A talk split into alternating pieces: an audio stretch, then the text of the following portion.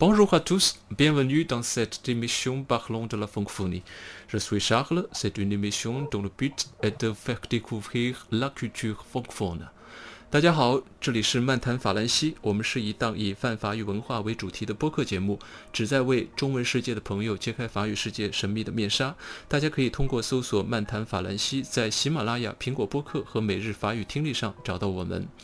我是沙赫勒，我的微信是二幺六九三九六。我也是希望这次的这个播报节目增加了我的微信，希望我的听众能够呃添加我的微信，我们可以在微信群里可以更多的互动，那更多更好的把我们的节目办得更好。那我们上一集呢，我们介绍了黄莹在法国读心理学的这样的一个经历，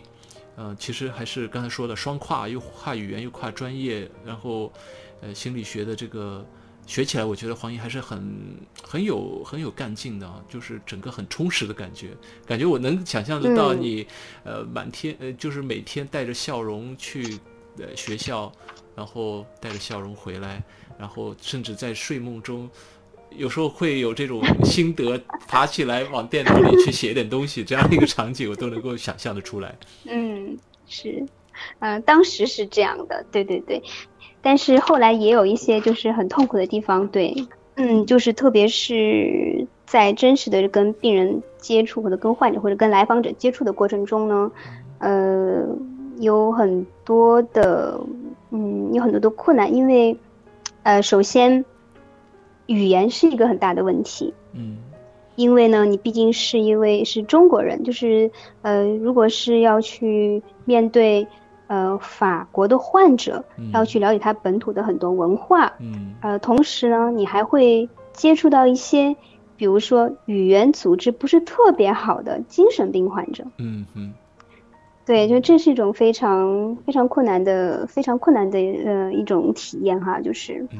病人说的话其实，呃，你是不是太明白的？但是你不能够去判断到底是因为自己的语言能力，或者是病人他本身的一些，嗯。逻辑的问题，啊，或者是有一些词你不知道，可是你并不知道啊，这个词是因为你不懂，或者是说是病人他自己创造出来的一些派生词，啊，这种是病人的状态。对对对。你在做自我介绍的时候，你是说你现在其实是有两份工作，一份是在，呃，医院里，呃，上班，一个是自己开心理诊所，能介先介绍一下这个情况吗？情况，那就是我是有幸呢，呃，参与了在巴黎的圣安娜医院啊儿童与青少年心理精神科的呃一个呃亚洲呃甚至是中国的嗯双语心理咨询中心的这个这个创立啊，就是我参与了这个过程。嗯，那所以呢，我现在呢，就是因为也是你知道，在法国的华人移民还是移民团体呃移民的这个群体还是很多的。嗯哼，嗯。有很嗯是非常多，但是呢，就是华人呢是很少去啊向医院求助，或者是向专业人士求助，特别是这种心理问题。嗯嗯嗯，所以呢，呃，等到就是我们能够接触接触到这样一些呃有心理问题或者是精神问题的病人的时候，一般都是情况非常重了啊，就是。不到最严重的时候是不会过来看医生的，就是，呃，针对这样的情况呢，就是我们希望能够建立一个用中文来进行心理咨询的这样一个，呃，通道一个渠道，能够呢让他们能够得到帮助。嗯，那现在这个，呃，这个咨询点呢，大概已经公已经成立了两年多了。嗯，啊，其实这个过程是非常漫长的，因为涉及到很多的。啊，跟医院的一些就是行政部门、管理部门的一些洽谈，嗯，还有就是让他们能够看到这样一批人群的存在，还有就是对他们的就是对他们进行治疗的一些重要性，啊，是一个很漫长的过程，嗯，呃，而且呢，就是我们这个咨询点呢，它的设置也是非常特殊的，嗯，那也就是说，其实在这个咨询点，我们是一个 B l o m 就是是两个人，就是一位法国的。呃，心理咨询师和一位中国的心理咨询师，那就是我。那同时呢，我们还会有一些，就是每年都会有一些在法国学心理的一些实习的心理医生，因为就是在学心理呢是需要做实习的。嗯，那就是这样就创创造了一种很特殊的环境，就是说，当呃患者或者来访者来到我们的公司大众我们的咨询点以后，他会发现，诶，好像他是回到了一个中国人的一个圈子里边儿，嗯。啊，就是他就是已经不是像，嗯，往常就是我们生活在法国，我们要去医院呢，都是，呃，在法国人的这样一些机构，或者是以这样的一些工作方，在这样的一些工作方式下进行咨询，那他会就是让他感觉到，啊，我回到了中国的这样一个情境，但是呢，又有一个一位法国心理咨询师的存在，那就这个呢，就好像创造了一个，嗯。我们是中国的同胞，但是呢，呃，这位法国医生的意见呢也是非常重要的，因为他从某种程度上，他代表了一个，呃，法国的治疗体系，他也代表了一种专家的这样一个这样的一种，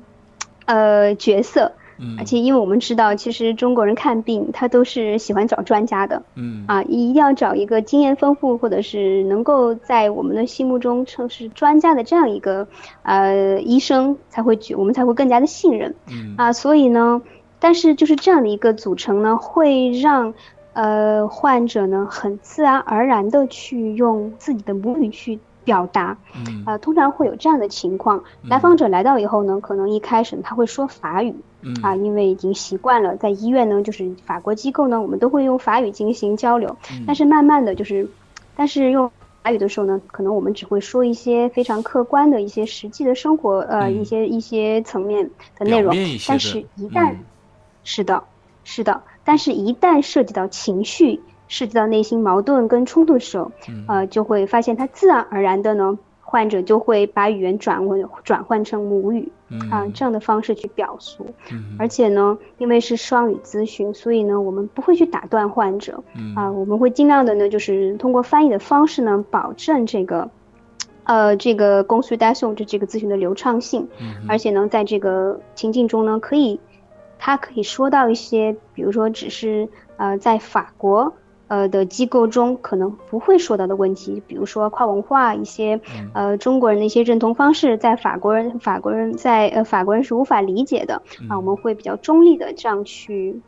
去判断，会这样去看待问题啊。嗯，就是说，来访者如果去到你们这个心理诊室，这个圣安娜医院的这个双语的心理诊室的话，是有两位心理咨询师面对他，同时面对他。对的，哦，对的，主要是两位，对的。哦，然后实习心理医生。哦，实习心理医生，其相当于是三个人在这个诊室里面，然后他进来咨询。有的时候还会更多，有的时候还会更多一些。哦，这个这个这这这个心理咨询室只是接待华人。或者是懂中文的，对，是专门是专门为法在法生活的华人开设的。嗯，它就相当于是一个专家门诊，是每个星期开几天这样是吧？嗯，可以这么说，就是专科专科的门诊，就是每周是一天，每周一天，每周是一天。嗯，那其实你你是每周有一天的时间要去到这个诊室去现场的工作。对的，对的，嗯，对的。那我想问一下，就是你刚说的这个，在华的呃，在法国的华人，他们过去咨询主要的这个心理方面的困惑在什么方面呢？嗯。其实这样就是多种多样的了，嗯，就是很多，比如说孩子的，又是因为我们是一个儿科跟青青少年科嘛，嗯，所以就是孩子，就青少年和儿童，他们生活的主要部分都是学习学校嘛，所以他们往往是因为成绩啊成绩下降、学习困难而来的。但是其实呢，在这个成绩下降、成绩呃学习困难背后呢，有很多很多其他的问题，啊，有就是。就是比如说，如何去面对挫挫，如何去面对挫挫折，啊，如何去对呃，如何去，你比如说有一些抑郁的情绪或者一些焦虑的情绪，嗯，有很多，其实也有很多就是困惑，对吧？嗯，光不光是就是是，其实也就是因为可能会也会跟家庭、跟父母、跟上一辈。啊，有一些冲突跟矛盾，因为就是现就是这些孩子呢，他们可能其实是在一个是在法国的环境文化环境下长大的，他们已经接受了一些法国的思想，可是他们的父辈上一辈呢还是很传统的中国人，啊，这个时候呢就会面临到一些代际间的一些矛盾，那其实也反映了一些文化啊文化的矛盾、文化的冲突、一些思想的碰撞、一些呃。做事或者是处处事为人的方法的不同，等等等等。嗯，那你接触到的这个有这种呃问题的青少年是，比如说不是在法国出生的，就是后来移民去的多呢，还是就是都有？嗯，也有。都有是吗？第二代也有，对，呃，第二代也有，呃，然后也有很多就是初来乍到，刚刚到法国生活没有多久，嗯，而且往往他们就是来到法国呢，也是有的时候不是自愿的，啊，是跟随父母啊到法国生活，嗯，啊，有很多各种各样的问题，嗯，比如说我们也还会接诊非常多的一些，我们叫做 enfant l'enfant placé，那就是说。被呃被转移到寄养家庭的这样一些青少年，因为呢，法国的机构啊就是断定父母是没有能力保护儿童，那这个时候呢，这些家庭呢，就是孩子就会被跟他们的父母分开，嗯，会被放到寄养家庭或者一些寄宿学校。其实有很这背后有很大的冲突，因为对中国人来说。呃，孩子都是父母自己管的，社会就是别人是没有办法插手的。可是，在法国不是这样，嗯，他有一套很完善的儿童保护的这样一些一些措措施和系统，就是一旦他发现这个父母呃对孩子有危险，他就会把孩子给隔跟父母隔离开来。那其实，嗯，就会有很多的不解，很多的误解，因为我中国的父母其实是没有办法去理解的。嗯嗯。那你们这个中法这两位心理咨询师，在治疗这块会怎样的来配合呢？嗯嗯，配合的话呢，其实，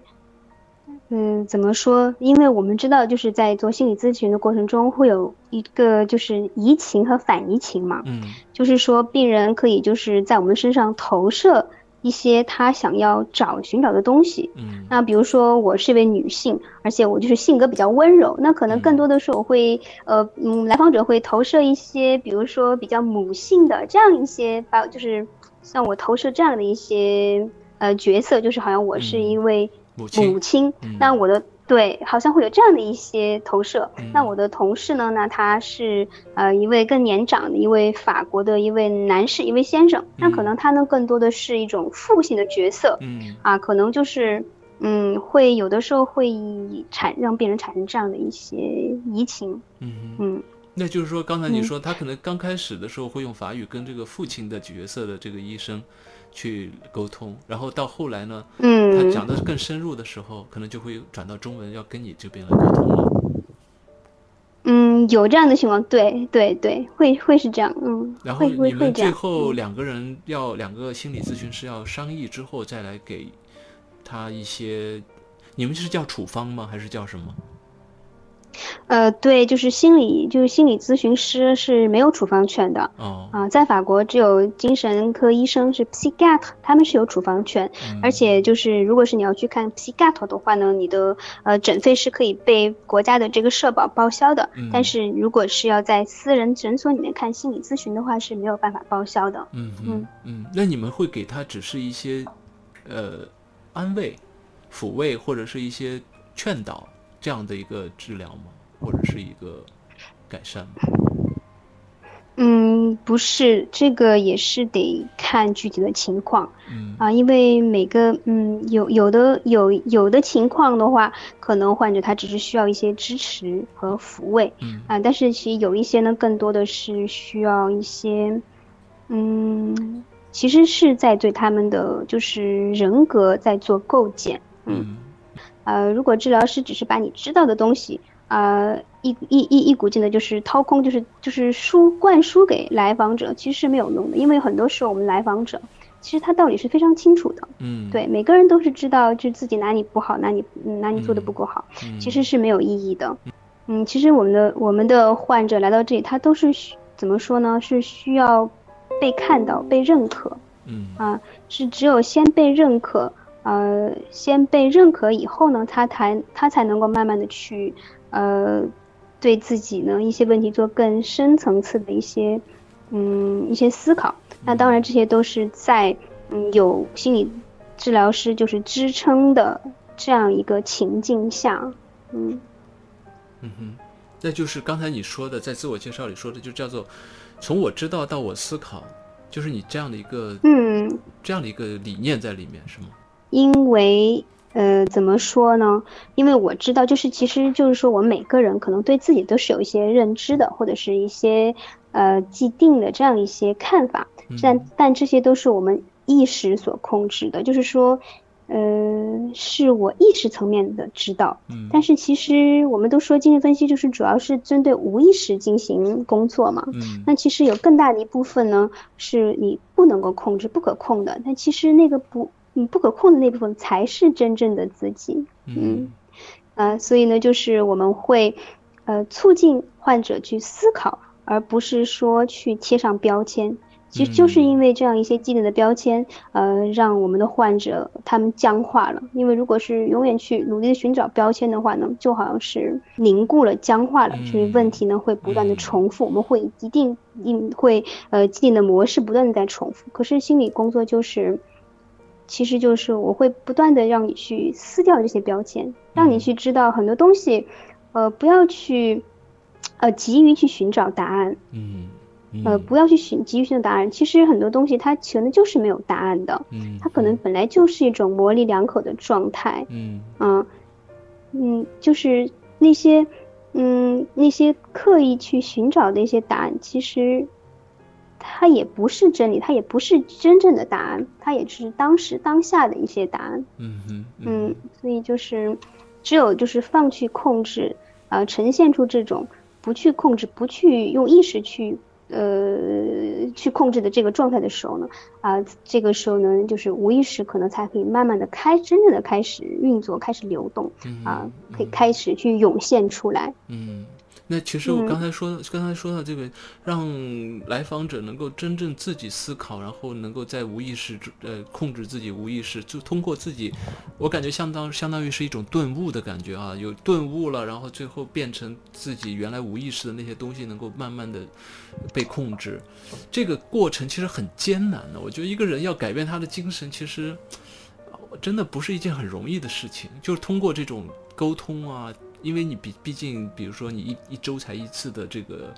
面诊的时间，那怎么样能够能够真的是画这个非常有个神奇的力量，能够做到这一点？跟踪你的这个来访者的这个最后的这个嗯改善的这个情况，你会怎样？有有有没有一些统计的数据来说说明这个治愈的治治疗的这个情况效果？嗯嗯。嗯，统计是没有的。其实因为这个很难统计，因为你知道心理咨询，刚才你也说到了，就是说其实只是一周一次。那就是我怎么能够去统计说啊，因为这个这个病人或这个来访他的改变。就是因为我这个，呃，这一次的咨询而改变的呢，因为他其实生活中他有很多很多的不可控的因素，我是不可控的，啊，所以这个呢也有就是一个挺值得争议的地方哈，就说实验心理学嘛，的确我们会把就是就控制组或者是呃对照对照对照组是吧，就是把他们放在相同的情境下啊，加上一个条件，然后去。控制去判断，可是可能就是更加偏人文的这个精神分析，呃，他不是这样，他很就首先就他是不认同这种这种研究方式的，嗯。嗯。对是。那这样会不会有一个问题，就是嗯，你刚才也说了，就是这个双语的这个心理诊室的建设是为了解决一些问题。然后它的持续的存在，其实也是需要有这样的一个效果的数据来进行一个证明。呃，那如果中间是缺失这样的一个环节的话，会不会这个变成一个模模模糊糊的一个东西？就是最后它存在或者是发展的一个动机和理由，会不会比较欠缺？啊，嗯，的确就是在国内，的确我们需要拿出一些数据来说服、来说话、来证明我们的这个疗效是有用的。对，嗯，对。但是在法国的话，这个问题好像没有那么明显，就是我不需要去。嗯，用我的数据去来证明，就拿一个很简单的例子吧，就比如说，你看我是在法国学的心理学哈，嗯，那我们这边呢，其实就是你把本科读完，然后把研究生读完，就可以自然而然的，就是去呃到那个国家的卫生部嘛，去领取你的呃就是这个呃职业职业就上岗证嘛，职业号对吧？就就对。啊，就是自然而然的过程，其实并没有太多的考核，就是因为这一纸就是你的学位，它已经就是证明了，啊，你在你你已经有这个能力了，因为就的确就是我们在学习的过程中呢，有督导的，是你你要上课，你要做论文，其实是一非常严谨的一个过程，因为这个东西你不能骗谁，就是其实有很多的自觉性啊、自律性，就好像我们刚刚说那个罪感文化下，就大家都是觉得这个我他会自己去遵守的，嗯。呃呃，但是你看，在国内啊，虽然现在我不是非常清楚国内的这个心理咨询的这个行业，但是我大概是知道啊，就是比如说一位。你要去选选择心理咨询师的时候，你要去看他有多少个小时的案例啊，他做了多少小时多少小时的督导，你这样的一些方，他有没有发表过什么文章论文？就是他一定要有可见度，才能够去判断。嗯啊，所以就是他其实真的是有很大的一个文化背景的不同。嗯嗯，而且的话，就是在国内学习，就之前嘛，就是学习心理咨询的话，它是比较快速的，可能就是一几个月的培训，然后就可以。上岗，嗯，它是非常快，是非常有技巧性的这样一个速速成的，嗯，但是，呃，在法国，就他其实前面这些这那么几年的学业，他已经就是认可了你的这个资格了，嗯，嗯，所以好像真的并没有就是特别的要求你有什么，你要拿出什么样的呃数据，嗯呃，去证明你是不是呃可行的，嗯，而且就是怎么样去判断，就是来访者来到这里的。怎么样？他怎么他会怎么样去判断这位心理咨询师是不是适合呢？他也会通过跟我聊天去了解，就是是不是契合，而不会看一些比只是纸张或者一些比较比较量化或者数据化的东西。嗯嗯，这其实就是刚才你说的这个文化背景的不一样，造成了大家看待一件事情的这个角度和方法也是不一样的。对，咱们在中国还是比较于这种经济发展的一个前期或者是一个高速期的话，实际上实际上比较习惯于用一种什么呢？实用主义的东西去衡量一切。我也想说这个词，对我也想说这个词，实用主义。嗯，对的，对的，嗯，对，这就是对，所以。嗯嗯嗯，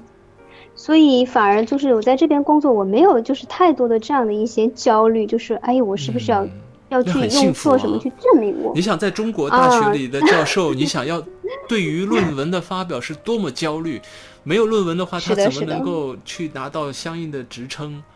怎么能够去进阶？真的是对的，很头疼，很头疼的事情。在法国好像嗯不是这样的一个评价体系。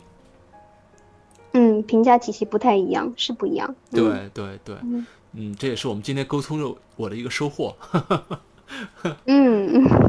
另外一个我想问一下，就是这个呃，比较大家比较关心的一个问题啊，就是刚这里我们说到工作，其实刚开始我们就直接跳到了你在医院里的工作经历。其实，在工作的第一个环节就是求职。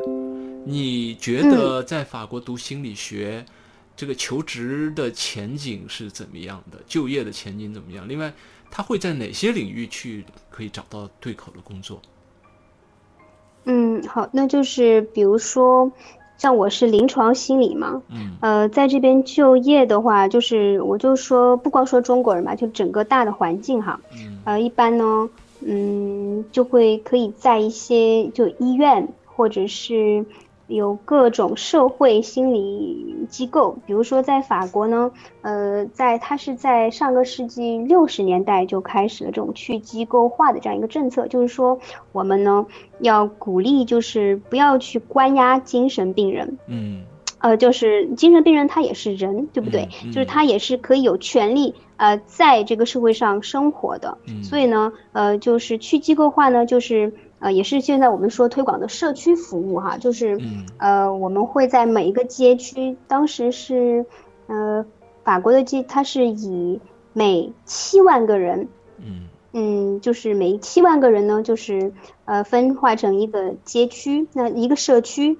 那每个这个社区呢都会成立是一个心理卫生中心，然后就是嗯所有的这个片区的人呢，这个社区他都可以在这样一个心理卫生呃服务机构呢呃被接待啊，他不用住院，他可以像正常一样的生活啊，他跟别人是平等的，是有尊严的。嗯啊，嗯，所以呢，就是毕业以后呢，也可以在这样的一些机构工作。那比如说，我还有了解到，就是呃，比如说法国还有一些嗯法律组织、法律机构，比如说嗯儿童保护组织，像刚才我说的那种，啊、刚才那种就是孩子会不会被虐待啊，就会在这样一种保护儿童的机构工作啊、等等。那或者是那嗯，比如说那医院呢，刚才当然有，比如说成瘾科呀，呃，还有就是在普通的医院各个嗯各个综合综合的这种医院里面呢，它也会每个科室都有心理医生，嗯。呃，同时其实是很多的，比如说呃警察局他也可能会需要心理医生，嗯。就是因为就现在的警察这种高强度的工作，他也有压力，嗯。呃，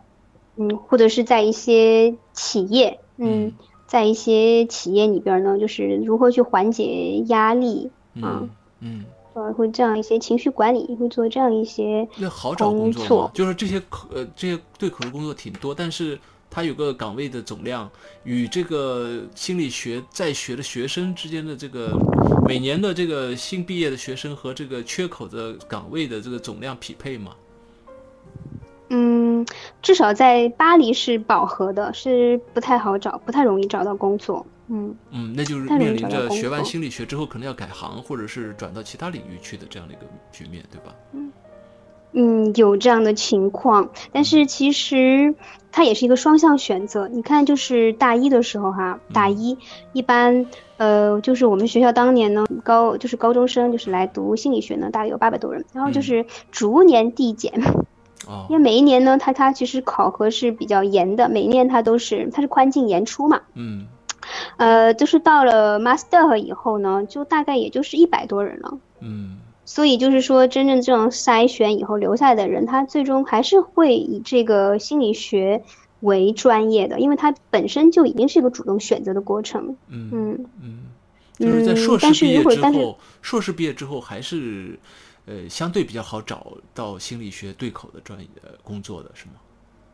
嗯，但是这个是是整体的情况。嗯呃，但是作为中国人的话呢，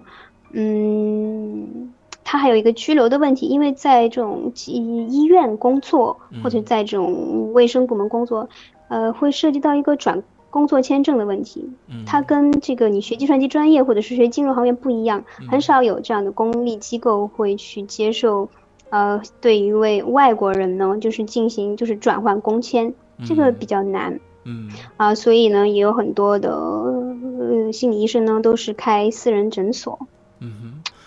那据我所知，嗯你你也是在巴黎开了一家自己的心理诊所，是吗？嗯，其实并不是不好找工作才去开心理诊所，而是是不好换居留。嗯，啊，不好换如果是有了居留的话，嗯嗯、就很容易了。嗯嗯，主要是居留的问题。嗯嗯嗯。那在法国开心理诊所需要怎样的条件？呃，在法国开心理诊诊所呢，其实那就是说需要你有呃在法国的心理咨询师的这个资格证。嗯啊，就是你要需要，你一旦你要拿到自己的这个呃本科跟硕士的毕业证，必须要到硕士才能拿到呃卫生这个心理咨询的呃这个证书吗？对的，对的，哦对的，因为本科基本上是没有用的，嗯嗯本科基本上是没有用的，嗯啊、必须要拿到硕士以后呢，然后就到法国的卫生部嗯啊、去去申请，去申请这个呃心理咨咨询师的这个资格证，嗯有那那就是，然后就是去申请这个呃 Micro Society，就是其实我们是一个微型的个个人公司这样的形式，嗯嗯，就是开开设诊所，嗯哼。嗯。除了这个咨询心理咨询证的这个门槛高一点之外，其他的好像一律一路是绿灯，比较鼓励去开这些心理诊所，是吗？嗯，这样就是这样些外，反正我是没有觉得它有这有多难，但是其实难的是。在真正的工作中，就是其实很，其实，呃，就是说你大学一毕业就开诊所，这样是很少的，嗯，非常少的。啊，要有一些工作经验。对，就是你自己会觉得，可能你不一定能够去承担你遇到的各种问题。嗯嗯，就是还是需要有一些经验的积累的。嗯嗯，会，因为因为呃，开私人诊所的话，说白了就是看你的口碑，就是因为你你必须还是要有一定的这样一些。嗯，判断或能力才能够去继续的去做下来。嗯，所以其实难的不是在，反而难的不是这些外界外在的条件，是一些更内在的一些如何去持续，对，就如如何去经营吧，可以这样说。那那你你的这个是开在十三区，十三区是华人比较多的地方，是吗？对，是比较老的华人，嗯，其实也就是一些东也有东南亚的，是一个华人区，呃，对，亚洲亚洲区，对。那与这个你在医院里面临的呃来访者肯定是不一样了。这个来访者的这个主要的阶层和嗯情况是怎么样的？嗯，这个被你说对了，的确是不太一样的，的确是不太一样。呃，嗯，其实有很多的就是。其实我觉得非常好，我也非常幸运哈，就是，嗯，有很多呃来访者呢，他们都是非常有意愿的，有很多的留学生，嗯，或者是在这边工作的一些华人，嗯，呃。就是因为他们呢，都生活就是生活在一个相对开放的环境哈，现代的一个环境，他对自己，他们对自己的这种探索呢，对自己的认识是非常有需求的，嗯嗯，啊，所以，嗯，对，所以差不多是这样一群一些人群，或者也有一些，嗯，我们叫做 expatrié，就是。外派在法国旅居的外派的这样一些工作人员，还有一些比较老的华人也有，其实也是非常嗯非常非常嗯非常多啊都有嗯华是华人为主吗？是华人为主，但是也不光只有华人嗯嗯，那他们在就是这个相对来说是比较成人的一个阶层啊，在这个成人的这个阶层。你面临的这些来访者，主要的一些也是刚才问题是类似了，主要的他们的困惑在什么地方呢？嗯，困惑的话，其实我觉得，呃，也就像刚才我说到的，就是在我的那个跟我的那个论文后面的一些后续的一些东西，可能是有关系的，也就是，呃，很多人就是。有的时候都非常的否定，就是嗯，会会会比较否定自己，嗯，总是会有这种。那那就是说是自我否定。从国内过去的那些，也就是说，在离开了这个母体的环境以后，其实，啊，我们就缺少了一种保护感，就是在这种，嗯，母母母体文化嗯缺失的这个过程之中，呃，这个环境下呢。嗯，就是会给所有的人都带来脆弱性啊。这个其实也不光是中国人哈，就是一旦我们脱离了一个嗯大环境，其实会变会变得非常的脆弱。嗯嗯，那那这个在开这个心理诊所的这个过程中间，你有些什么样的收获和对未来你会有怎样的规划呢？呃，我是非常喜欢自己的工作的。嗯嗯。因为它可以给我很多的思考的时间，嗯嗯，规划的话，其实也我已经也是，嗯，已经一步步在做，就是如何能够，呃，在法国能够，嗯，从心理从心理工作这个层面去帮助到啊，这个在法生活的一些华人，嗯，可能而且面临一个中国人普遍的对心理咨询，嗯。还不是特别的了解，或者是有一些，呃，多少有一些误解，嗯，或者嗯这样的一些情况呢，会或者是一些心理问题，可能大家忽视了，有这样的情况，我会希望能够做一些普及的工作，让一些心理的普及的工作，嗯，其实现在已经有很多了哈，就在国内嘛，呃，就各种的网红的呃心理咨询师做的其实也都挺好的，我觉得挺好的，就是我觉得大家非常需要去了解，呃，去对心理每个人的心理呢都呃有有一定的关注，嗯，呃，我会尽量的做这样的一个工作，就是把这种普及还有治疗呢，都是能够把它做成一体，就是一体一体化，这样，嗯嗯，能够把这个。这样的一种服务的，呃，能够构建起来。嗯嗯，行，那我想就是听了我们我们的节目，还是有很多在法国的一些朋友也在收听的。那你介不介意在我们节目里把你的这个心理诊所的这个地址和相关的联系方式啊，或者是这个去就诊的方式告诉我们的听众呢？的啊，那如果是在巴黎有需要。啊，进行心理咨询的朋友呢，可以联系我。那我的诊所呢，地址是，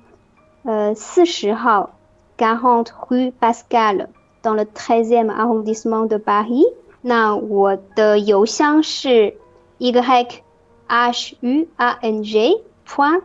b s y arrobas hotmail point com。嗯。呃，我们的听众当中，如果是有这方面的需求的话呢，可以联系，呃，我们在巴黎的，嗯，心理咨询师黄莹，啊，他会用他最专业的知识来帮助大家。嗯，那我们节目的最后呢，是嘉宾分享法语歌曲的环节，那你给大家带来了哪一首歌呢？嗯，好，我给大家带来的歌曲呢是《If》。那这首歌呢是法国的一位流行歌唱家 A.T.N. Dao，呃，他的嗯他的一首单曲，呃，然后是在二零一二零零三年，嗯写着出来的。然后呢，嗯，这首歌呢是跟呃 Charlotte 呃 Gainsbourg 一起合作一起合唱的。嗯，然后 If 呢，它是嗯一首呃光。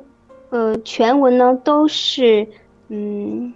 形容词的歌曲，那大家可以听到，就是有非常多的形容词啊，去表嗯去表达了各种呢，就是内心的感受。当年呢，这首歌曲是当年我学习法语的时候呢，听呃听了很长时间的一首歌，因为它呢可以就是。呃，在这首歌中学到了很多很多的，就是目前我也会经常接触到的一些心理专业的词汇，可能会嗯啊，通过这首歌呢，我们也能够感受到一种一开始一种非常压抑啊，